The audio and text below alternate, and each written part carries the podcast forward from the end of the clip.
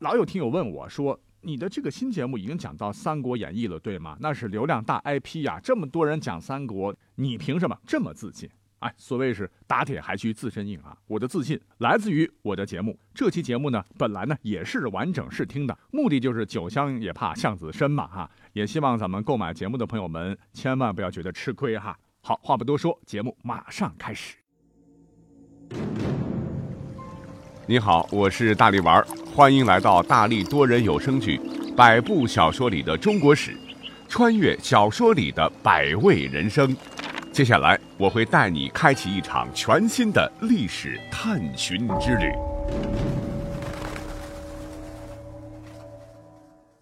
大家好，我是大力丸。看题目的话，大家会觉得有点意外吧？前半句没问题哈，讨董贼群雄登场。只是这后半句吧，刘关张坐收声望。哎，人家弟兄仨在当年讨卓事业中，那可是下了大力气的。先是关二爷温酒斩华雄，在诸侯中打响了名号。接下来张三爷单挑吕奉先，虽然后来从单挑变群殴，但是这个吕布啊，你不能把他当人看啊，那是鬼神一般的存在啊。再说了哈，如果不是刘皇叔上去添乱，没准儿吕布就交代了。那这段演义呢，罗贯中写的真的很精彩啊。可是如果我们回到现实的历史当中，告诉大家哈，你又真的会感到很意外啊。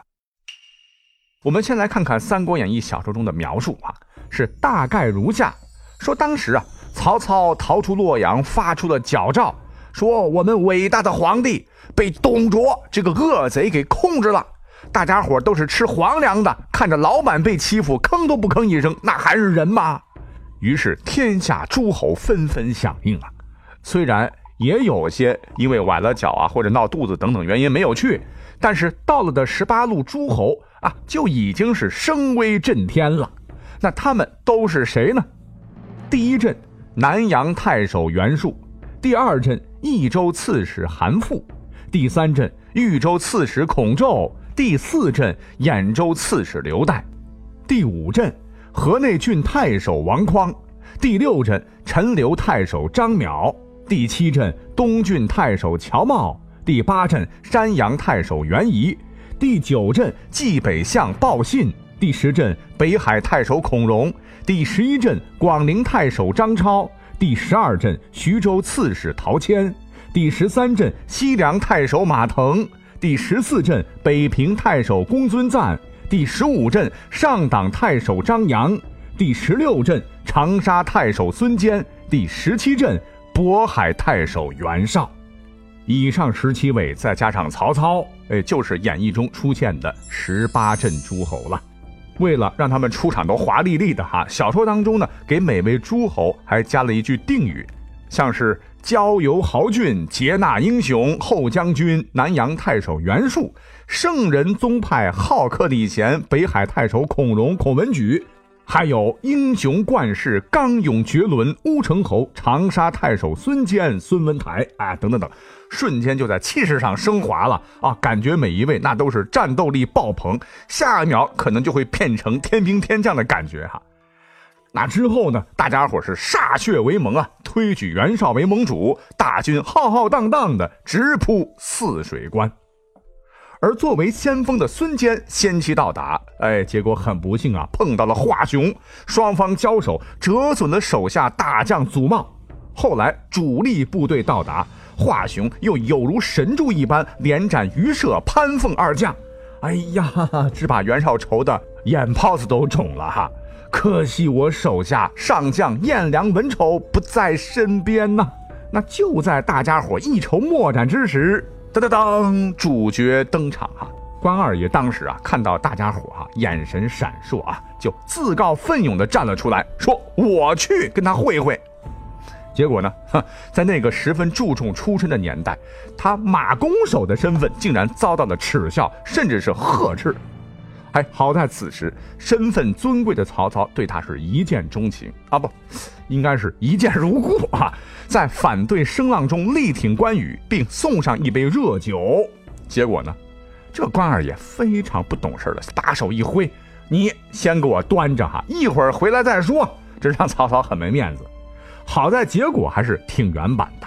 书中表关羽出帐提刀，飞身上马，噔噔噔，直奔营外。众诸侯在帐中听得关外鼓声大震，喊声大举，如天摧地塌，月撼山崩啊！众皆失色。正欲探听，栾铃响处，马到中军，云长提华雄之头置于地上，祈酒上温呐。后人有诗曰：“威震乾坤第一功，辕门画鼓响咚咚。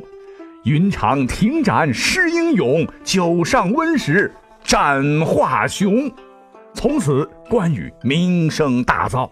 以上啊，也是我们非常熟知的《三国演义》的内容。那讲到这儿，各位会不会好奇，对这一幕惊心动魄的故事哈，在历史上它真的发生过吗？答案可能会让你大跌眼镜哈。不信你去查哈，其实当时真正发出讨董声明的根本就不是曹操，是谁啊？是一个叫做乔瑁的人啊。乔瑁呢，在历史上先为兖州刺史，后为东郡太守。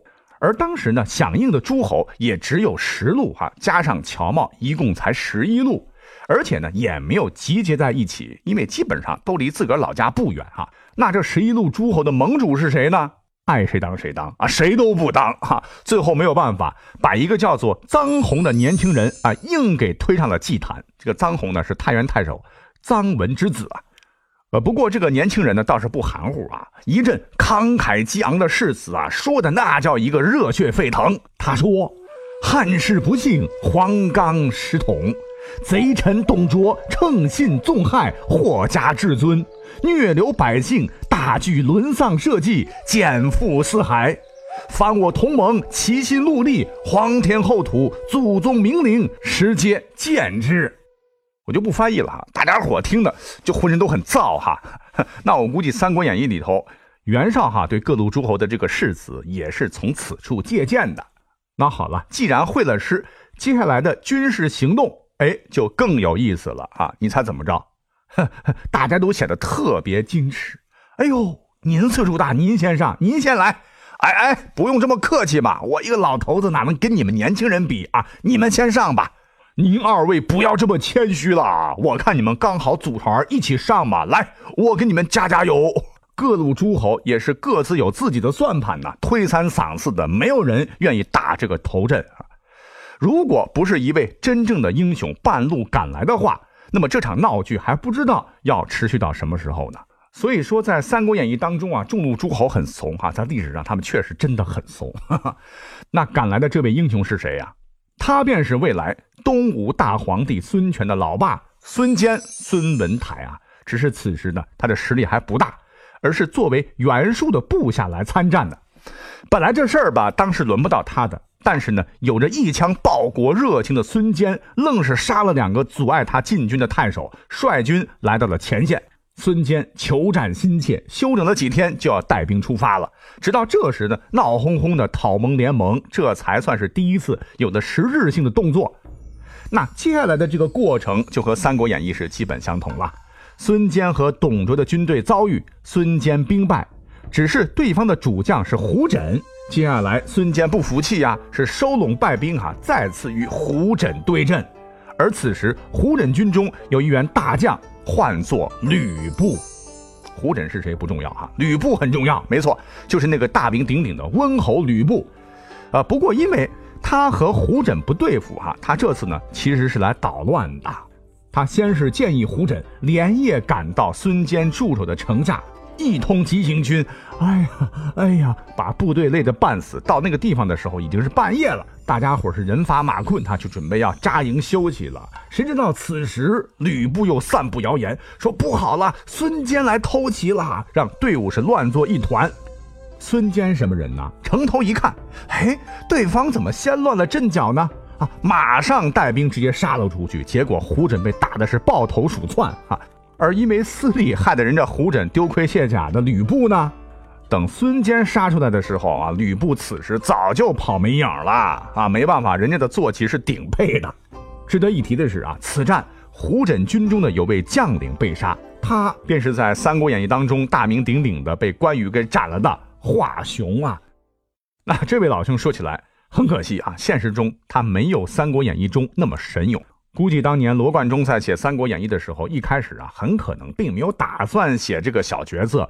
可是大角色的戏份有点不够啊，正好华雄的名字出现在史记当中，哎，那就把他写的牛一点吧，好衬托哈主角的高大上哈。那不知道这算不算华将军的幸运哈？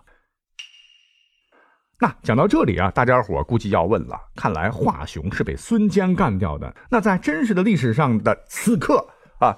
关二爷去哪了呢？之后他不是还得要跟大哥三弟一起围殴吕布吗？那三英战吕布这个故事历史上到底有没有吗？讲真哈，书中的这段描写啊，可以说是拉开了小说前段内容的最高潮。书中交代说是在虎牢关前呐，吕布出战，胯下赤兔宝马，手中方天画戟，身披兽面吞头连环铠，头戴三叉束发紫金冠，那叫一个英武绝伦呐！啊如果说对面是个女将的话，估计不用打，直接就跟着跑了。哈哈。言归正传，总之很帅啊。此时的十八路诸侯中的河内太守王匡先到了，看到吕布的气势，回头问道：“谁敢上去送死？”得，已经吓得胡说八道了啊。河内名将方悦可能是没有听清楚主公说什么，直接我去也是挺枪出战。他真听王匡的话呀，坚持了五个回合就被吕布一戟给戳死了。董卓军一比零领先，随后赶到的诸侯也纷纷派出了麾下大将，比如说上党太守张扬部将穆顺，北海太守孔融部将武安国，都通过自己的才艺展示，哈，帮助对手扩大了领先优势，场上比分变成了三比零，而且看上去差距还将进一步的扩大。而留给诸侯连队的时间已经不多了。作为诸侯之一的公孙瓒挥硕侵占吕布，结果一来二去，乒乒乓乓打了几个回合，哎呀，不好，是把马败走啊！吕布此时哪里会放过这个机会？是催动赤兔马，准备将比分定格在四比零。他利用速度优势，快速穿插至公孙瓒身后，眼看着白马将军性命不保。就在此时，只听得阵前一声暴喝：“三姓家奴，阉人张飞在此！”从此以后，吕布又多了一个称呼，而且一直流传到今天——三姓家奴。原来一直在阵中观望的张三爷，此时终于爆发了。当时他们仨呢，都在公孙瓒那里打工，而且公孙瓒是刘备的同学，对刘备没得说啊。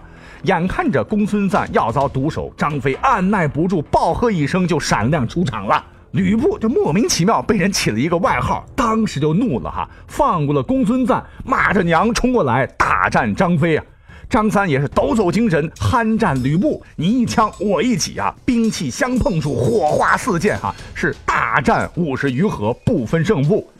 此时关二爷呢，也是驾马一拍，挥舞着八十二斤的青龙偃月刀，加入了战团。三匹战马是摆成丁字形，相互厮杀。但是啊，吕布实在是太厉害了哈，又打了三十个回合，还是不分胜负。刘备此时看到火候差不多了，哈，竟然也举着双股剑士冲了上去，借着自个儿胳膊长的优势，一阵乱戳。啊，当然。挡不到吕布了啊，就朝着赤兔马屁股上招呼。兄弟三人围着吕布，如同旋转木马一般，四件兵器啊，因为刘备拿的是两把剑嘛，不停的劈砍、突刺、划拉，这也真的为难吕布了哈。这个阵势换成其他人，估计早就挂了，但是他还能撑得住，只是形势啊有点慢慢不妙了哈。再打下去哈，就算不被打中哈，这个转法。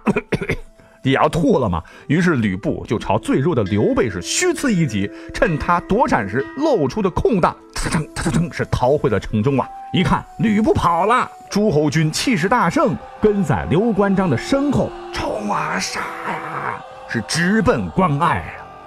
那这就是小说中虎牢关前三英战吕布的过程，原著写的非常的精彩，每每读到这里都会血脉喷张啊！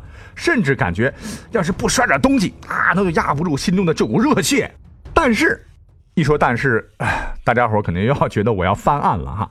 那在真实的历史中，很遗憾，并没有这精彩的一幕。董卓在历史上确实是派遣吕布出来抵挡诸侯大军，只是这个大军很单薄哈，只有一路人马。啊，就是之前提到的孙坚同志。联军干嘛呢？还在原地扯皮啊，打哈哈，你上我不上的啊，甚至有些人呢，已经开始在抢占新地盘了。而孙坚仍旧是唯一一支还在向洛阳前进的军队。即便如此啊，董卓还是表现出了极大的不安，甚至是派人前去贿赂拉拢孙坚。不过孙坚那可不是吕布啊，他是一个纯粹的人啊，一个脱离了低级趣味的人，一个即将拿到传国玉玺的人。啊，当然了，这是个意外哈。我想表达的意思是，传国玉玺他都没据为己有，你董胖子给的这点东西也能看上吗？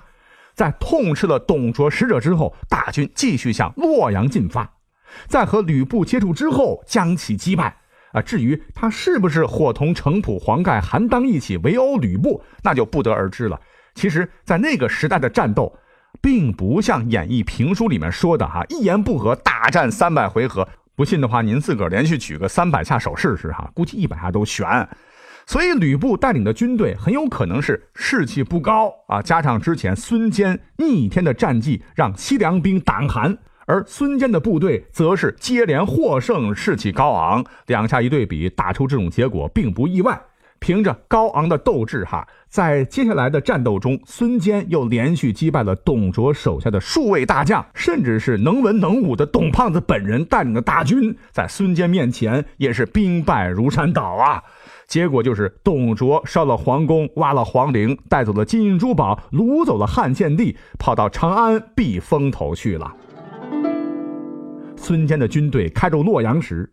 见到残破不堪的首都，以及董卓逃跑时盗掘的东汉历代皇陵，江东猛虎不禁无限惆怅，潸然泪下。作为一名以匡复汉室为己任的名将啊，谁言英雄不流泪啊？即便乱世当中，我们有时候也会看到人性的光芒。但这都不是重点哈，因为我们说了这么半天，小说里的主角。刘关张，哎，干啥去了呢？哦，合着这么热闹打了半天，真实的历史上，这些都跟他们仨没关系呀。哎，其实这个时候呢，他们三个人正在公孙瓒那里打工，这一点和上面讲的历史是吻合的。但是这个时候的公孙瓒正屯兵右北平郡，他主要的任务是对付鲜卑、乌桓等彪悍的少数民族，没有精力插手中原的纷争啊。刘备他们在那儿呢，正在帮着打野，所以呢没有过来参与推塔的工作。那至于他们的故事，不要着急哈，马上就会有的。容我们先把眼前的这一段说完。那董卓不是被孙坚打得屁滚尿流，带着一大家子人跑到了长安吗？